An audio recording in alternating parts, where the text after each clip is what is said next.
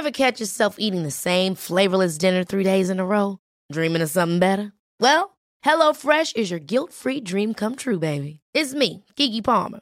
Let's wake up those taste buds with hot, juicy pecan-crusted chicken or garlic butter shrimp scampi. Mm. Hello Fresh. Stop dreaming of all the delicious possibilities and dig in at HelloFresh.com. Let's get this dinner party started.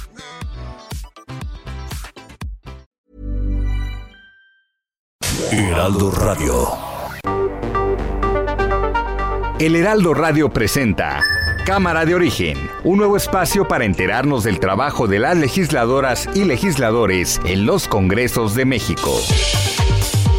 En Cámara de Origen tiene la palabra Carlos Zúñiga Pérez.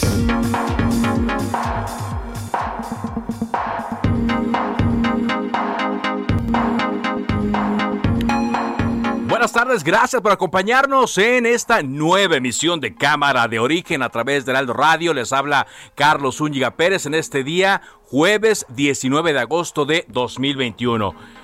Vaya que las cosas en el Senado de la República, que está como sede de la Comisión Permanente, pues están muy llamativas, por ponerle un calificativo, debido a esta obcecación que hay de llegar a un periodo extraordinario para discutir la ley secundaria de la revocación de mandato. Se ha estirado, se ha estirado, se ha estirado y en estos momentos la sesión se está llevando a cabo con pues eh, fastidio de algunos y con interés de otros de sacarlo. Vamos a ir en directo en un momento más a eh, el Senado de la República para ver cómo van las cosas. Por lo pronto, así va la información a esta hora del día. Grace toca tierra como huracán en la península de Yucatán. Saúl Huerta, diputado de Morena, se entrega a la Fiscalía de la Ciudad de México. Usted se encuentra detenido por una orden de aprehensión en su contra por el delito de violación equiparada. Usted es considerado inocente hasta que se le demuestre lo contrario. Los licenciados aquí presentes ya tienen conocimiento del hecho. Delfina Gómez, secretaria de Educación Pública. Lo que a nosotros nos interesa y coincido totalmente con el presidente y nos los ha dicho muchas veces, lo que menos queremos es precisamente hacer esa situación burocrática que no permita que el pequeño acceda a lo que por derecho le corresponde, que es la educación. Vamos a presentar la iniciativa de reforma constitucional en materia electoral. Va a ser integral, vamos a plantear lo que tiene que ver con la organización de las elecciones, el papel del INE, del Tribunal Electoral.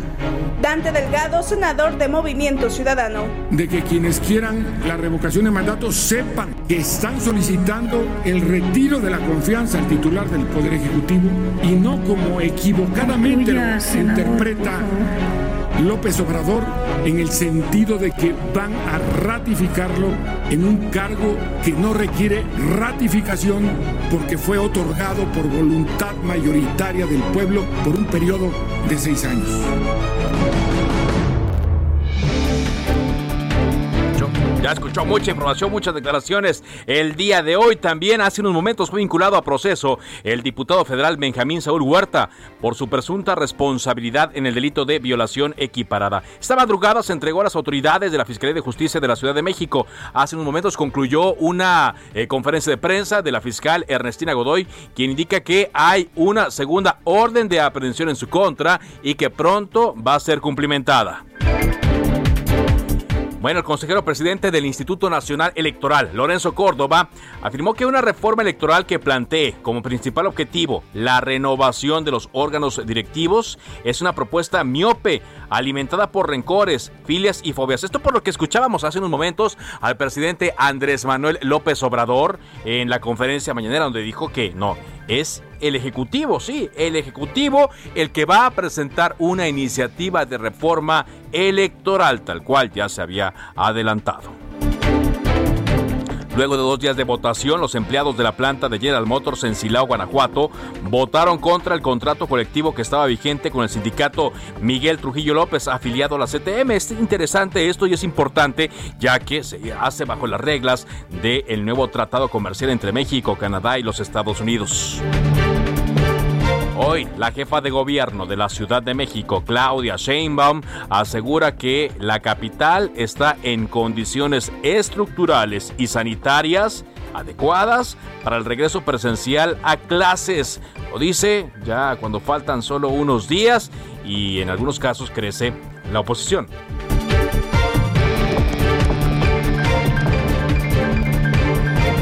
En Yucatán continúan los vientos y la lluvia remanente de la tormenta tropical Grace que tocó tierra esta madrugada como huracán categoría 1 en Tulum, Quintana Roo.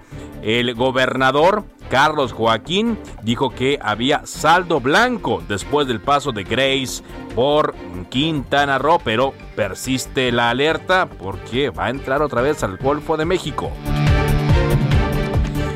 Vámonos contigo, Misael Zavala, porque vemos una discusión intensa en la sesión de la Comisión Permanente, segundo intento por avalar el periodo extraordinario que discutiría, entre otras cosas, la ley de revocación de mandato. Cuéntanos, Misael, ¿cómo van las cosas? Carlos, buenas tardes, buenas tardes al auditorio. Efectivamente, como bien lo comentas, hace unos, eh, bueno, ya un par de horas inició esta sesión, esta segunda eh, intentona por parte de Morena y sus aliados para eh, pues votar a favor de la eh, del periodo extraordinario con el cual se busca eh, reglamentar las leyes secundarias de la revocación de mandato. Eh, hasta este momento van 11 legisladores, tanto eh, de la oposición como de Morena y sus aliados, que están eh, hablando a favor y en contra de este dictamen que ya fue puesto sobre la mesa. En el debate, la diputada federal de, de Morena, María de los Ángeles Huerta, calificó a la oposición como tramposa, ya que, eh, según eh, su dicho, eh, afirman que sí quieren la revocación de mandato los opositores, pero votan en contra para legislar las leyes leyes reglamentarias. Vamos a escuchar cómo lo dijo eh, la diputada María de los Ángeles Huerta. ¿Por qué buscan ustedes, oposición tramposa, entorpecer el trabajo para el que fuimos elegidos por el pueblo? ¿Por qué buscan delegar en otros lo que es nuestra exclusiva responsabilidad? ¿O qué creen que no sabemos que las intenciones obscuras del INE son adelantarse con los lineamientos para que nosotros no legislemos? ¿Creen que el pueblo es tonto y no sabe cuáles son sus obscuras intenciones? Carlos, en respuesta la senadora Claudia Ruiz Macié del Partido Revolucionario Institucional, pidió a los morenistas y a sus aliados que en el periodo de ordinario de sesiones que inicia en septiembre se sienten a la mesa para realizar una buena ley reglamentaria y que sea esta legalmente aprobada, eh, pero ya en un periodo ordinario. Vamos a escuchar cómo lo dijo la senadora Ruiz Macié. Estamos a favor, por lo tanto, de una ley de revocación de mandato que empodere a la ciudadanía y no de una ley que pretenda ser una herramienta para ser utilizada indebidamente con fines electorales por el poder público. Carlos, son 37 integrantes de la comisión permanente eh, que están eh, pues en esta sesión presencial en el Senado de la República. Morena y sus aliados necesitan 24 votos, eh, perdón, 25 votos para avalar un periodo extraordinario, es decir, la mayoría calificada, dos terceras partes de la comisión permanente, sin embargo, únicamente tienen 24, les faltaría un voto para alcanzar esta mayoría. Eh, la oposición ha adelantado desde muy temprano, dio varias conferencias de prensa, el PAN, el PRI, PRD y Movimiento Ciudadano, que con estos 13 votos que ellos tienen estarían frenando por segunda vez la posibilidad de un periodo extraordinario, pero vamos a ver en unos minutos más, cuando se dé la votación, cómo ya eh, va avanzando esta situación, Carlos. A ver cómo va avanzando. Así es, le falta un voto y parece que no lo van a conseguir. Es decir, la oposición está completa, ¿verdad, Misael?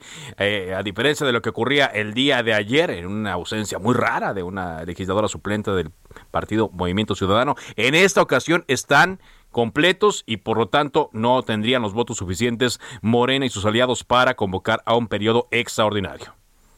Efectivamente, Carlos, ayer, como se puede recordar, fueron 23 votos eh, contra 12, 23 votos a favor de Morena y aliados contra 12 de la oposición. En esos momentos quedarían igual porque ayer cabe recordar que hubo dos ausencias, una del Partido del Trabajo con el senador Joel eh, Padilla Peña y otra eh, ausencia por parte de Movimiento Ciudadano con la senadora, la diputada federal Fabiola Loyola, pero, pero en este momento los dos están presentes, es decir, quedamos igual que ayer, solamente que se aumentaría un voto para cada una de las eh, de las posiciones, es decir, 24 votos para Morena y aliados, 13 votos para la oposición del PAN, PRI, PRD y Movimiento Ciudadano. Muy bien. Muchas gracias. Gracias, Israel. Regresamos contigo en cualquier momento.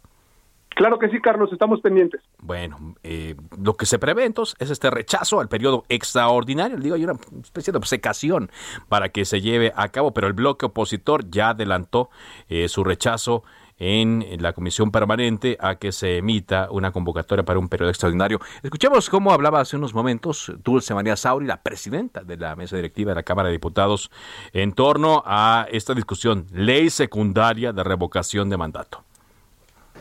El Instituto Nacional Electoral es el organizador, porque así lo decidió el constituyente permanente, porque así lo decidimos por mayoría calificada cuando se estableció la figura de revocación de mandato. No se van a metichear, están allá.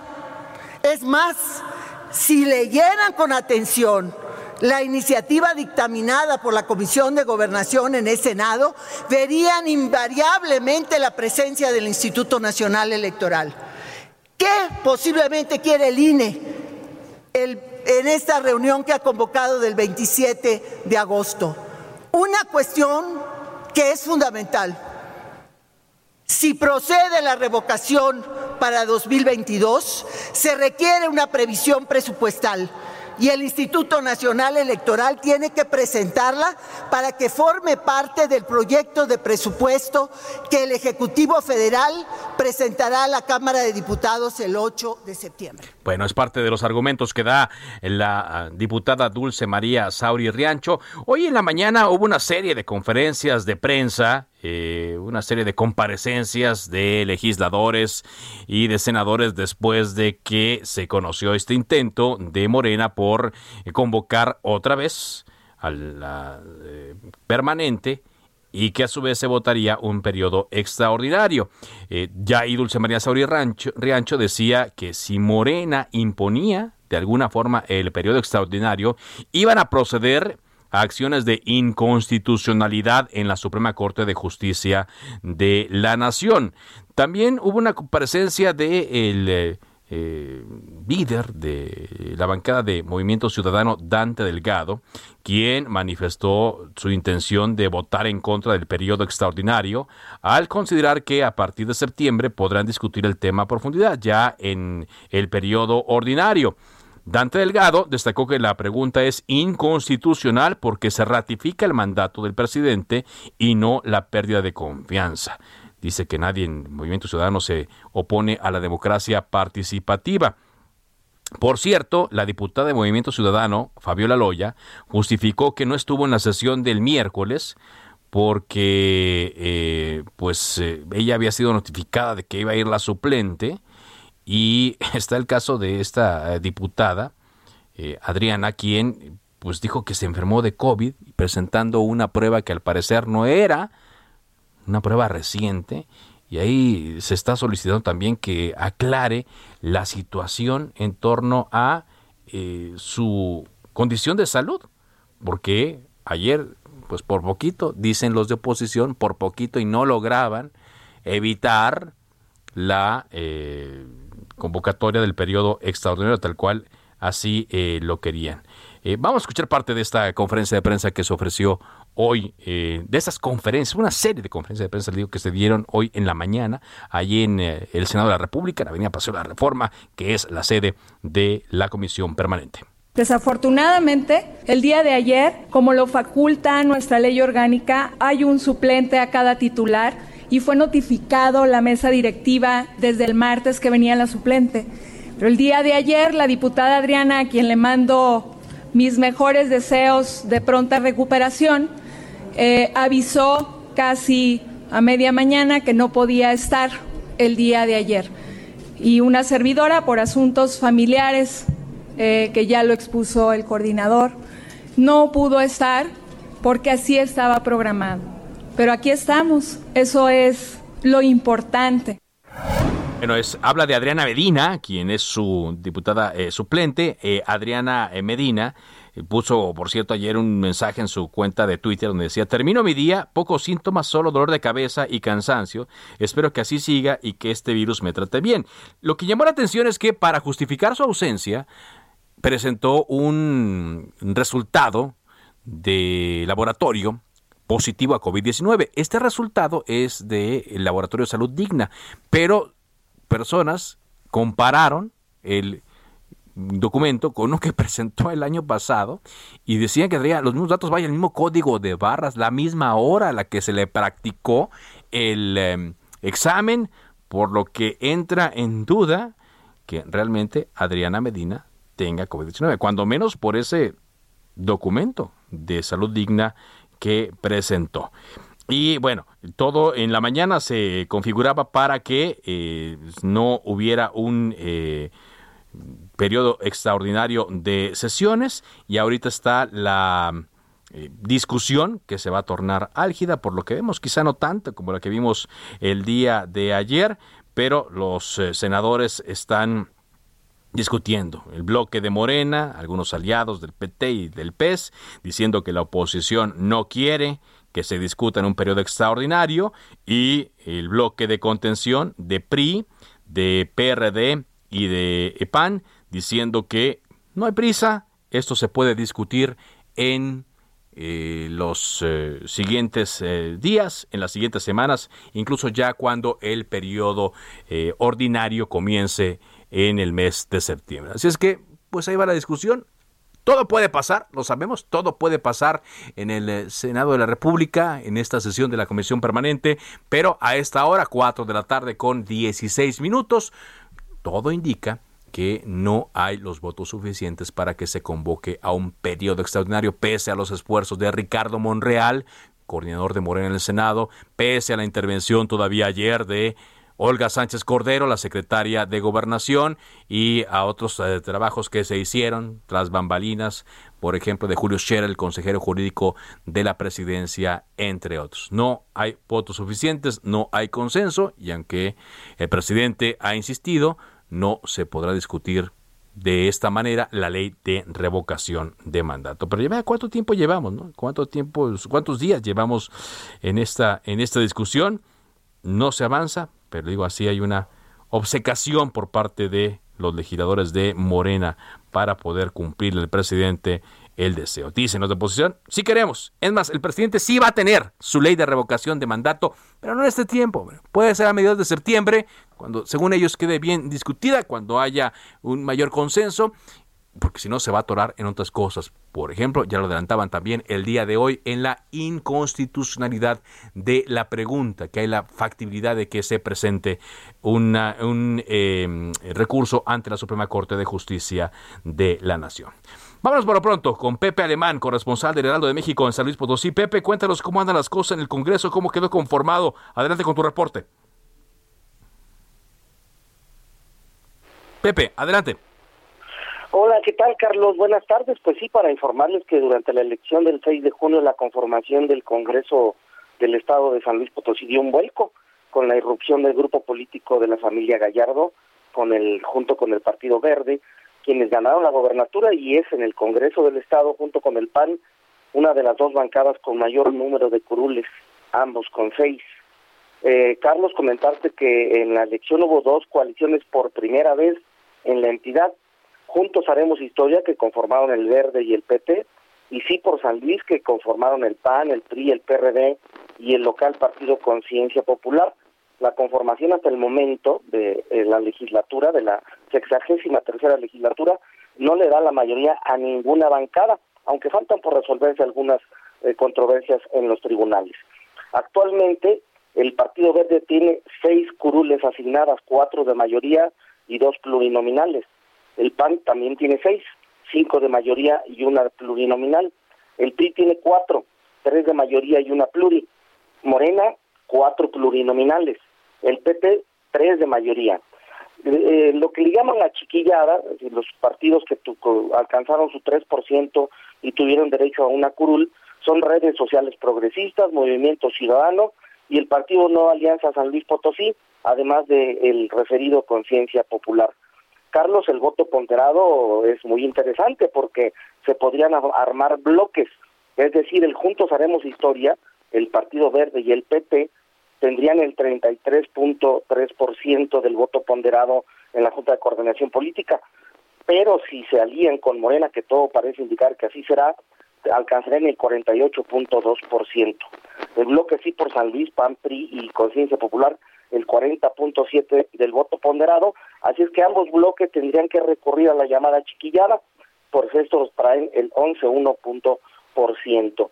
Evidentemente, Carlos, el, el Verde y el PAN buscan encabezar la directiva y la Junta de Coordinación Política, así como algunas comisiones que para ellos son muy importantes, como Hacienda del Estado, donde se dirime el presupuesto, puntos constitucionales donde se eh, pasan las reformas, gobernación y justicia. Carlos, finalmente comentarte que los grandes perdedores en, en la nueva conformación del Congreso del Estado de San Luis Potosí es el PRD, que de tener actualmente dos curules, no solamente perdió el registro, sino bueno, pues, evidentemente no tendrá ninguna curul. Morena tenía seis, bajó a cuatro y no ganó ninguno de mayoría. Esta es la conformación del Congreso del Estado actualmente en San Luis Potosí, Carlos. Muchas gracias, gracias por este reporte. Muy buenas tardes. Muy buenas tardes desde el estado de eh, San Luis eh, Potosí con el reporte Pepe Alemán. Bueno, vamos avanzando en la información de lo que eh, ocurre en varios congresos del país. El Congreso de Oaxaca exhortó al gobernador Alejandro Murat a que ponga orden en la Secretaría de Salud del Estado al mismo tiempo que solicitó al titular de la Secretaría de Salud Federal, Jorge Alcocer, que tome el control de la institución en lo que el gobierno local resuelve sus problemas. Y le preguntamos al diputado César Morales, integrante de la Comisión Permanente de Salud del Congreso de Oaxaca, ¿cuáles son estos problemas que están ocurriendo? Diputado, ¿cómo está? Muy buenas tardes, bienvenido a Cámara de Origen. ¿Qué tal, Carlos? Muy buenas tardes. Pues mira, empezó primero con la suspensión del pago al personal de limpieza y de seguridad, así como de lavandería de, aquí de los hospitales de Oaxaca, bueno, lo cual generó pues eh, prácticamente focos de infección en, los hospitales. O sea, no había quien hiciera la, limpieza. No, se pusieron a hacerla el personal médico, ¿no? Doctores y, enfermeras y enfermeros, con el riesgo, pues, de que ellos también tienen que atender los temas de salud en esta contingencia.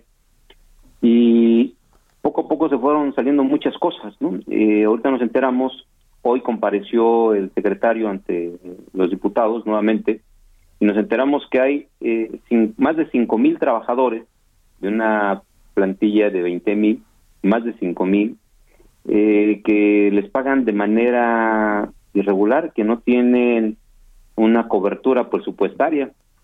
Entonces los recursos los agarran de los pagos que se tienen que hacer de otros trabajadores a liste por ejemplo, de los eh, impuestos que se pagan, que pagan los trabajadores, de esas, de esos descuentos que les hacen, de ahí agarraron y hicieron los pagos a, liste y ahorita hay una deuda por más de nueve mil eh, millones de pesos, casi nueve mil quinientos millones de pesos que tiene la Secretaría de Salud de Oaxaca. Casi nueve mil quinientos millones, es mucho dinero. Muchísimo dinero. Eh, se ha acumulado a lo largo de, de 10 años, que es la administración pasada y la actual, 9 mil millones de pesos, ¿no? Este, nueve mil quinientos casi. Sí. Lo cual, pues, pone en una situación de grave crisis a los servicios de salud. Aquí en Oaxaca eh, son 570 municipios. Sí, eh, tiene muchísimos. Eh, sí. ¿Y, qué, qué, hay de esta solicitud? ¿Qué, ¿Qué respuesta han recibido esta solicitud de que le entre el kit de la Secretaría de Salud Federal?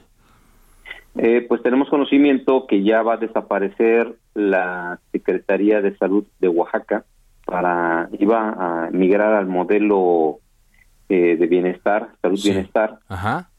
Y eh, nos enteramos que ayer les informaron que siempre no, que lo que van a hacer es ya mandar todo el sector salud a IMSS Bienestar, o sea, ya toma el control el, gobierno federal. IMSS, a través de IMSS Bienestar, eh, el gobierno federal toma el control de todo lo que dependía del gobierno del estado de Oaxaca en materia de salud.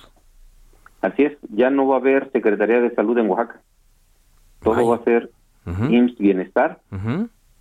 Eh, y bueno, pues también tiene el problema de, de los sindicatos, ¿no? Claro. Eh, a donde se va una gran partida de dinero. Se van, por ejemplo, más de dos millones de pesos eh, mensuales para el pago de delegados. Pues sí, es mucho, es, mucho dinero, digo, y hay que revisar ahí también eso. Entonces, ¿a partir de cuándo nos dice que podría ser este, que será este cambio? De hecho, ya este mes pasa unos meses nada más al modelo SAVI y de ahí ya se pasa al modelo IMSS Bienestar. Bueno, pues le agradezco mucho. donde se pretende hacer la limpia de los de, sin sindicalizados, ¿no? O sea, ojalá así sea. Pues le agradezco mucho, diputado. Gracias por esta conversación, César Morales. Gracias a ti, Carlos. Saludos a todos. Se decreta un receso.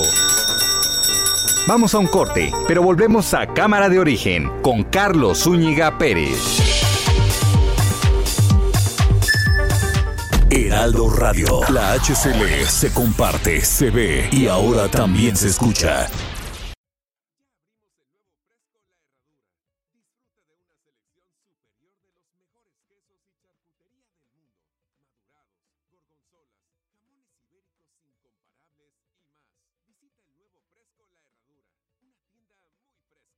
Heraldo Radio. La HCL se comparte, se ve y ahora también se escucha. Se reanuda la sesión. Volvemos a Cámara de Origen con Carlos Zúñiga Pérez.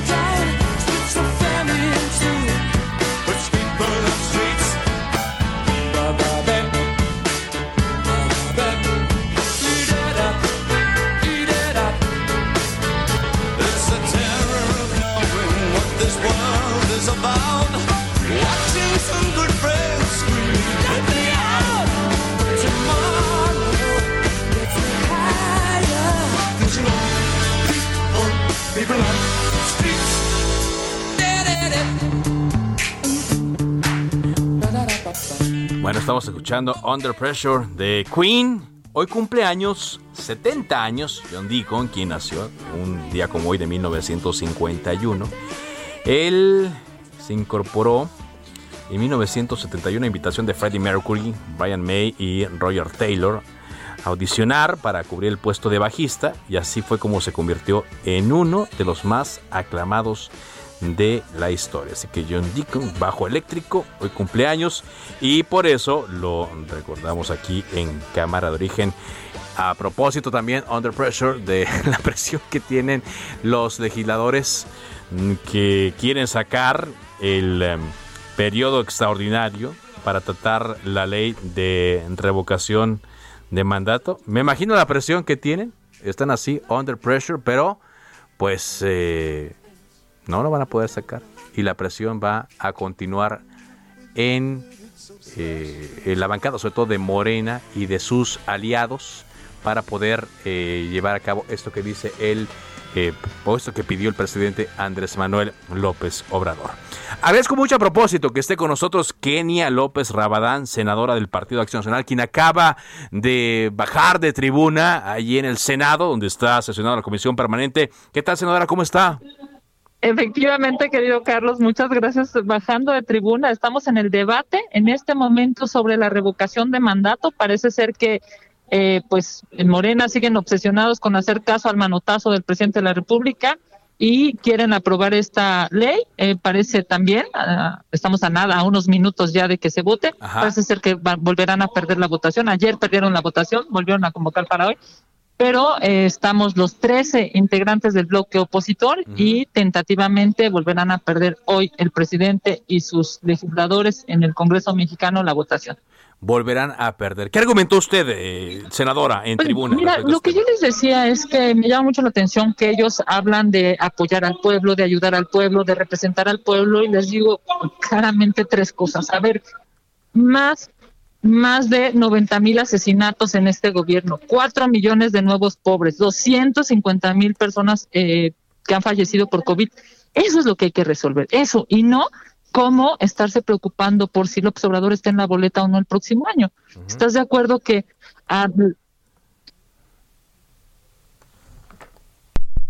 Ahí, ahí- ahí se me cortó un poco la comunicación. En un momento la recupero con Kenia López Rabadán, la senadora del Partido Acción Nacional, quien acaba de bajar eh, de tribuna. Aquí ya la recupero, Kenia. Me decía que, eh, pues usted argumentaba que no podía estar en la boleta el presidente Andrés Manuel López Obrador todo el tiempo. Pues mira, es claro que está obsesionado, digamos, con ser eh, candidato, ¿no? Lo vimos en, en 2000, 2006, 2012, 2018 y ahora quiere estar en las boletas en el 2022. Pero nosotros no queremos un candidato eterno, queremos un presidente de la República que dé respuesta a lo que está pasando con las muertes eh, por COVID en este país, a los asesinatos, que genere ayuda para las personas en su bolsillo. Hoy pareciera que eso no le importa ni al gobierno ni a los legisladores. Lo único que les importa es cómo eh, volver a poner al presidente el próximo año en una boleta. Y me parece que a los mexicanos eso es lo que menos les preocupa. Lo que más les interesa es resolver estos temas, economía, seguridad y salud. Ahora, pero ellos eh, argumentan y dicen que la oposición no quiere, no quiere la revocación de mandato. Así es como, como lo han dicho varias veces en tribuna y en sus conferencias de prensa. Mira, Carlos, tan queremos la revocación de mandato que apoyamos la reforma constitucional. Está en la Constitución gracias a los votos de la oposición también. Tan queremos que nosotros mismos en el PAN hemos presentado iniciativas a propósito de esta ley. El problema es que son súper pues, gandallas, perdóname la expresión. O sea, hicieron una sesión el lunes de comisiones. ¿Sabes qué? ¿Qué, digamos, hicimos observaciones el PAN, el PRI, el PRD, todo el MC, todos los grupos parlamentarios. ¿Sabes a quién le hicieron caso? A nadie. Ajá. A nadie. No le pusieron ni un acento, digamos, de diferencia a lo que ellos proponían, porque son así, ¿no? Tienen los votos y aplastan y avasallan y violentan. Hoy no tienen los votos para ganar y por supuesto que han logrado que toda la oposición esté en contra de este capricho del gobierno. Ah, exacto, lo decía también ayer eh, Xochitl Gálvez eh, cuando argumentaba en tribuna, eh, pues que de la forma en la que se comportaron, pues no esperaban una, no, no tenían que esperar una respuesta positiva a esta petición. ¿Qué seguiría entonces? eh, ¿Qué seguiría eh, en el caso de la discusión de la ley de revocación de mandato? ¿Esperar a septiembre quizá? Mira, estamos a dos oradores para que concluya el debate. Eh, se votará si las cosas no cambian, o sea, si no es que sale algún senador o diputado al tocador, o ¿no? Hemos visto muchos ejemplos. Sí, claro, si- claro. Si todos nos quedamos aquí, estamos hablando de seis legisladores del PAN, cuatro del PRI, dos de Movimiento Ciudadano y uno del PRD. Si los 13 legisladores continuamos aquí en el Pleno y votamos todos para detener esta locura y este capricho del gobierno federal, entonces no habrá eh, periodo extraordinario y por supuesto lo podemos discutir y debatir de forma pues plural, inteligente, ¿no? Ajá, ajá. Este en el periodo de sesiones que, Sí. que iniciará el primero de septiembre. Claro. Y donde vienen otras iniciativas, ¿no? Ya hoy el presidente Andrés Manuel López Obrador adelantó que él va a enviar la iniciativa, no sabemos cuál será la Cámara de Origen, ahora sí, cuál será la Cámara de Origen, pero va a enviar la iniciativa para la reforma electoral. electoral, sí, y desde aquí de una vez en tu programa hay que decirle al presidente de la República que no cuente con nuestros votos para destruir a ningún eh, organismo constitucionalmente autónomo. No lo vamos a permitir. Nosotros en el PAN vamos a defender al INE porque si a él no le gusta la democracia, si a él no le gustan las instituciones, pues ese es su problema. Nosotros en México nos hemos tardado muchísimo en construir instituciones que defiendan la legalidad. A él no le gusta porque a él le gusta solamente que le obedezcan. Bueno, pues por eso es que hoy incluso se tardó 15 minutos hablando de, de la revocación de mandato. 15 minutos del presidente de la República. Es impresionante. ¿por qué no ocupa ese tiempo y esa energía para tratar de disminuir la delincuencia en este país, para tratar de ayudar a la gente que se está muriendo por COVID a lo largo y ancho del país? No lo hace porque solamente tiene una obsesión de poder y no de servicio. Pues, eh, senadora Kenia López Rabadán, gracias por tomarnos esta llamada en medio de la sesión, de la discusión. Estamos monitoreando y ojalá y pronto ya tengamos aquí la votación y, a ver si podemos dar el resultado. Muchas gracias. Muchas gracias a ti, querido Carlos, a cuidarse todos porque esta tercera ola está fuertísima y si el presidente no se pone cubrebocas, ese es su problema. Nosotros sí hay que ponernos cubrebocas. Muy bien. Gracias, muchas gracias, senadora. Platicamos luego. Hasta luego. Kenia López Rabadán, senadora del Partido Acción Nacional. Bueno, a propósito, esto fue lo que dijo el presidente Andrés Manuel López Obrador en torno a la reforma electoral. ¿Por qué? Comenzó a circular un documento desde anoche y yo muy temprano en la mañana, un documento que se adjudica al senador Ricardo Monreal, donde proponía eh, reformas eh, importantes a los órganos electorales, en particular la reducción del número de consejeros del Instituto Nacional Electoral y la reducción de integrantes de los magistrados del Tribunal Electoral del Poder Judicial de la Federación. Hoy le preguntan al presidente Andrés Manuel López Obrador respecto a este tema y es lo que comenta Andrés Manuel López Obrador sobre este asunto. Vamos a presentar la iniciativa de reforma constitucional en materia electoral. Va a ser integral, vamos a plantear lo que tiene que ver con la organización de las elecciones, el papel del INE del Tribunal Electoral. Bueno, ¿qué dice el presidente? Okay, no, no, no, no, a ver, no se me adelante. Yo voy a presentar nosotros en el gobierno federal. El Poder Ejecutivo va a presentar la reforma a el Instituto Nacional Electoral. Vaya, la reforma electoral completa. Hablaban también de un descabezamiento completo de línea, hablaban también de un descabezamiento completo del Tribunal Electoral. Quizá, quizá eso venga en la iniciativa del presidente, no lo sabemos, pero por lo pronto, eh, y al enterarse de esto, el actual consejero presidente del INE, Lorenzo Córdoba dio hoy declaraciones importantes. Él eh, participó en la presentación de un libro y ahí el eh, consejero dijo que una reforma electoral radical no es solo innecesaria, sino inoportuna. La calificó de hecha con el estómago y miope. Él participó en la, presentación, en la presentación del libro Elecciones, Justicia y Democracia en México, Fortalezas y Debilidades, y ahí sostuvo que tanto el Instituto Nacional Electoral como el Poder Judicial de la Federación a través del Tribunal han cumplido con el propósito de hacer valer el voto de la ciudadanía y las reglas que se aprobaron en 2014. Así lo dijo. Una reforma de gran calado que se plantee como principal objetivo meramente la renovación de los órganos directivos de las autoridades electorales, termina por ser una reforma miope, alimentada más bien por los rencores, filias o fobias personales, que carece de altitud de miras. Una reforma electoral no es, no puede ser, permítaseme la expresión, un asunto de estómago, sino una apuesta de gran alcance, resultado de diagnósticos y análisis ampliamente razonados y de una discusión seria e incluyente. De otro modo, estará garantizado su fracaso. Es la voz de Lorenzo Córdoba. También hoy se refirió a lo que dijo el presidente hoy por la mañana, que llegó a acusarlos de facciosos, dominados por partidos y grupos de intereses creados y advirtiendo que esto ya no puede seguir, ya no puede continuar, hay que llevar a cabo una renovación. Sobre esto el presidente del INE emitió el posicionamiento siguiente.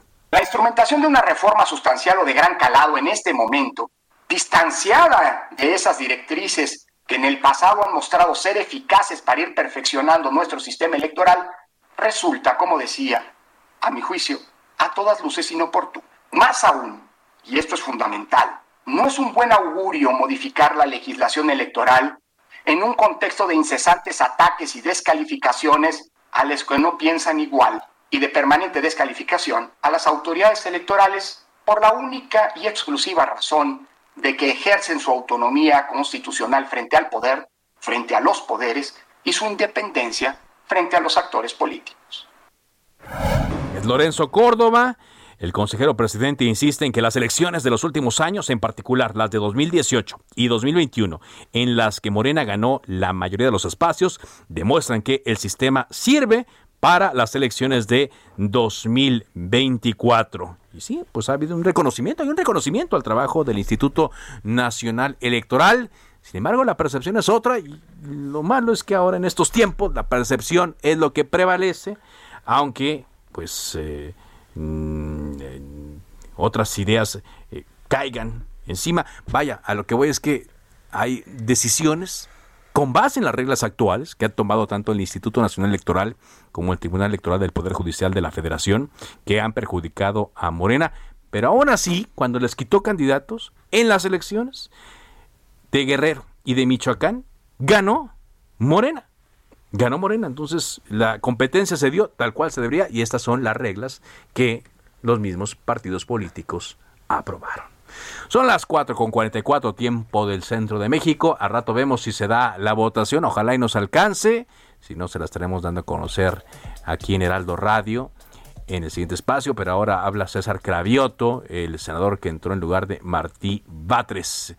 Pero ¿cómo andan las redes? ¿Cómo anda la página web del Heraldo? Ángel Ángel Arellano, buenas tardes. ¿Cómo te va, Carlos? Buenas tardes. Oye, ya que tienes en la mesa el tema de la reforma electoral, no hay que olvidar que esta reforma electoral que se filtró anoche, eh, o la propuesta, eh, pues a cargo de Ricardo Monreal, él confirma que está trabajando en una reforma electoral y ni tardo ni perezoso en la mañana el presidente dice, no, el que va a presentar la reforma soy yo. exactamente, soy yo. Soy yo. Y lo que dijo es que va a convocar a expertos para el diseño de esta iniciativa y también dice que va a convocar a quienes hayan sido víctimas de fraude electoral. A ver, Carlos, te va. Pregunta de examen. A ver. Convocar, si convocará a Cuauhtémoc Cárdenas. A ver, a ver, ahí te va opción múltiple. ¿Quién, ¿Quién, sería el responsable del fraude a Cuauhtémoc Cárdenas? A. Los neoliberales. Dos. Manuel Bartlett. Tres. Sí, pero el PRI robó más. A ver quién. No, pues todas las anteriores. Yo sí pondría todas las anteriores, ¿no? Ahí está, de cardíaco, ahí está bueno. Pues sí, pero ahí, los tiene cerquita, ¿no? Pero insisto, ¿no? O sea, el trabajo del INE, o sea, viéndolo ya fríamente, eh, no es perfecto, obviamente, ningún órgano es perfecto, seguramente, pero es, es muy bueno, es muy bueno, solo que no se hace al 100%. Y es un órgano que no es el presidente, o sea, porque todo tiene que pasar por el presidente, obviamente. como aquellos tiempos de antaño. Vamos. Todo cambio es bueno siempre y cuando sea para mejorar. Así es. Vamos con las notas. Y, vamos con una que está mm, eh, procedente de, Veracruz. Medios locales de aquel estado informan que el periodista de Orizaba, Jacinto Romero, fue asesinado en el municipio de Ixtaxoquitlán. De acuerdo con los primeros reportes y testigos del crimen, este reportero murió luego de recibir varios impactos de bala cuando circulaba en su auto sobre las calles de la unidad habitacional Potrerillo esto allá en el municipio que le menciono. Romero Flores era el encargado de cubrir principalmente la sierra de Songolica y Orizaba para el medio donde laboraba. Y es, uno más en Veracruz. Uno más, uno más. Y vamos con otro de los temas que llama mucho la atención, es la acusación del diputado de Morena desaforado Saúl Huerta, quien esta madrugada se entregó a las autoridades de la Ciudad de México hace unos minutos, ya lo consignabas Carlos, que se llevó a cabo una conferencia por parte de la fiscal de la Ciudad de México, Ernestina Godoy, quien confirma que se vinculó a proceso este legislador de Morena. Y otro tema que tenemos aquí sobre la mesa, pues es una declaración que hizo un diputado de, de, precisamente de Veracruz, el morenista Rubén Ríos Uribe. ¿Qué dijo? Quien propone invadir España ah, para enseñarles lo que es una república. No, bueno. Pero él dice que, que lo hizo eh, con con sarcasmo. Con sarcasmo, ¿no? no, que no entendimos el sarcasmo nosotros. Hombre, perdónenos, diputados. Es que dice que a la prensa conservadora no le gusta el sarcasmo, pero sí les incomoda derrocar a las monarquías del siglo XXI. Hagamos monarca a AMLO. ¿Pero qué tenemos que andarnos metiendo nosotros en la monarquía española? Es un, es un tema de los españoles, no de nosotros, hombre. Oye, rápidamente, Lolita ya la es tendencia. ¿Por qué? Fíjate que le, contestó a una usuaria de Twitter. Dice, Mexican Culture es acordarse de Lolita Yala cada vez que se le sale un gargajo a alguien. un viejo episodio para usted, amigo millennial que nos escucha, que Lolita Yala estaba conduciendo y, tuvo... de Phil Barrera, ¿te acuerdas? Sí, lo Phil Barrera. por ahí. A ver, vamos a escucharlo, vamos a, escucharlo. En Far, Texas, elementos policíacos capturaron a un mexicano que conducía un tráiler cargado de metanfetaminas, drogas altamente adictivas y dañinas que procedían de Reynosa, Tamaulipas. Phil Barrera, perdón. Y ahí se continúa, ahí continuaban. Pero la pobre Lolita no podía, no, podía. Disculpen ustedes. Phil Barrera, decía yo, vocero de aduanas y protección fronteriza de Estados Unidos, dijo que casi 100 kilos de metanfetaminas no podía, no podía. Qué dramático no. momento. para los que estamos en la tele, pues sabemos que esos son eternos esos segundos. Y finalmente sí pudo, y lo que dice Lolita es, no están solos.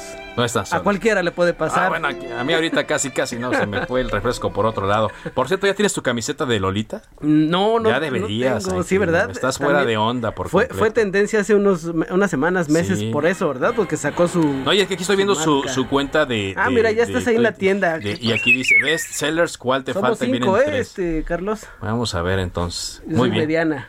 Bueno. Gracias, Ángel. Gracias. Ángel Arellano con las redes y cómo andan las cosas en la web del Heraldo de México. Vamos ahora contigo, Alex Castro, corresponsal en Quintana Roo. Cuéntanos eh, cómo van las cosas después del paso de Grace como huracán categoría 1. Te escuchamos. ¿Qué tal? Muy buenas tardes. Pues comentarte que los destinos turísticos del Caribe mexicano reportaron afectaciones menores tras el paso de Grace que tocó tierra la madrugada de este jueves a las 4.45 horas como huracán categoría 1, como bien comentas. Eh, con viento moderado en la madrugada y por la mañana viento fuerte lluvias torrenciales. Grace provocó la caída de ramas a algunos árboles, anuncios espectaculares y postes en Cancún, Puerto Morelos, Playa del Carmen, Cozumel y Tulum. No se reportaron daños severos a la infraestructura turística y urbana. En cuanto a los daños a casa habitación, las conocidas invasiones, que son asentamientos irregulares eh, de personas en extrema pobreza, pues fueron las zonas de mayor riesgo. Eh, esto, como casos como este, es la colonia 2 de octubre en Tulum, que prácticamente todas las viviendas tuvieron filtraciones de agua y un par de techos se volaron. Eh, lo mismo ocurrió en la zona de Rancho Viejo, en la zona continental de Isla Mujeres o en la colonia del Porvenir en Cancún donde muchas casas son construidas con madera y lámina. El gobernador Carlos Joaquín González informó que hubo saldo blanco y las actividades fueron retomadas a mediodía. También se levantó la ley seca que prohibía a la población comprar alcohol antes de la contingencia. Por último, comentarte que el Aeropuerto Internacional de Cancún mantuvo en todo momento sus operaciones, aunque se cancelaron 170 vuelos entre el miércoles y este jueves, según informó el Grupo Aeroportuario del Sureste. También el aeropuerto de Cozumel reanudó sus actividades a las 13 horas, luego de que la suspendiera ayer a las 18 horas. Por último, la Comisión Federal de Electricidad estimó unos 130 mil usuarios afectados por la contingencia de este huracán categoría 1. Bueno, eh, muchas personas eh, se preguntan si, por ejemplo, tenían reservaciones para los siguientes días. Alex, ¿van a poder tomarlas? Sí, eh, de, hecho los turistas no tuvieron que abandonar los hoteles, mm. solamente en Tulum se desalojó a algunos turistas en hoteles frágiles, sí. pero en los demás destinos del Caribe mexicano, Cozumel, Tulum, perdón, Cozumel, Cancún, Playa del Carmen, Puerto Morelos e Isla Mujeres, los huéspedes permanecieron en sus habitaciones y no fue necesario utilizar los refugios que se tienen habilitados para estas situaciones. Pues qué bueno, una muy buena noticia, Alex, porque hace falta. Digo, entendemos también la situación de la pandemia, pero entendemos también de que mucha gente tiene que vivir, sobrevivir y vive del turismo ahí en la zona donde llegó directamente el huracán Grace y es una buena noticia que bueno todo quede en daños eh, materiales que pronto pronto seguramente podrán ser resarcidos muchas gracias Gracias, saludos al auditorio. Hasta luego. Bueno, antes de irnos, para que vea luego lo que son eh, las eh, cosas, em, en el estado de Tabasco, apenas unos días después de que el gobernador envió una iniciativa eh, de ley, pues en Tabasco se logró un hito que es la reducción del número de diputados. Tres días después de que el gobernador Adán Augusto López envió la iniciativa, se aprobó la reforma constitucional que reduce de 14 a 8 curules las plurinominales a partir de 2024. Fueron 26 votos a favor y 7 en contra con mayoría de Morena y se decidió en sesión extraordinaria eliminar los seis espacios de representación proporcional bajo el argumento de que había un ahorro en el área. Le prometo que mañana aquí en Cámara de Origen vamos a hablar de este asunto. Oiga, y hoy también trascendió que de acuerdo a una encuesta, eh, Lili Telles, la actual senadora del Partido Acción Nacional, salió alta, salió como presidenciable, de acuerdo a una encuesta. Eh, ella no lo considera como un destape, dice que fue solo una encuesta y a ver si platicamos luego con Lili Telles para que nos dé eh, a conocer eh, más eh, de sus opiniones en torno a este tema, su, respuesta a esta encuesta que salió. Bueno, ya están por votar en la sesión de la comisión permanente para ver si eh, se lleva o no a cabo un periodo extraordinario en el cual se discuta la ley de revocación de mandato. Todo indica, como nos decía Kenia López Rabadán, senadora del PAN, que si nadie se sale, a ver, ahí están votando, vamos a escuchar. Si nadie se sale, va a perder Morena esta votación. A ver. La de la voz, Almeida Navarro, María del Carmen, Morena, a favor. Senador Manuel Añorbe Baños. Van votando poco a poco. Grupo parlamentario del PRI, Manuel Añorbe, en contra. Y así, y así están Senadora votando. Imelda Castro. La información estará en los siguientes espacios informativos de Heraldo Radio. Por lo pronto, aquí concluimos este que se llama Cámara de Origen. Les habló Carlos Zúñiga Pérez. Les recuerdo que estamos de 4 a 5 de la tarde, tiempo del centro de México, a través de las frecuencias de Heraldo Radio. Y mi cuenta de Twitter es arroba carloszup. Por ahora es todo. Hasta mañana.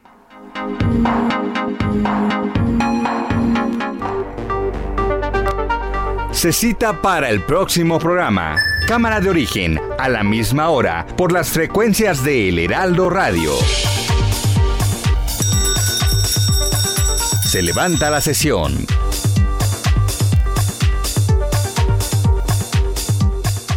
Heraldo Radio.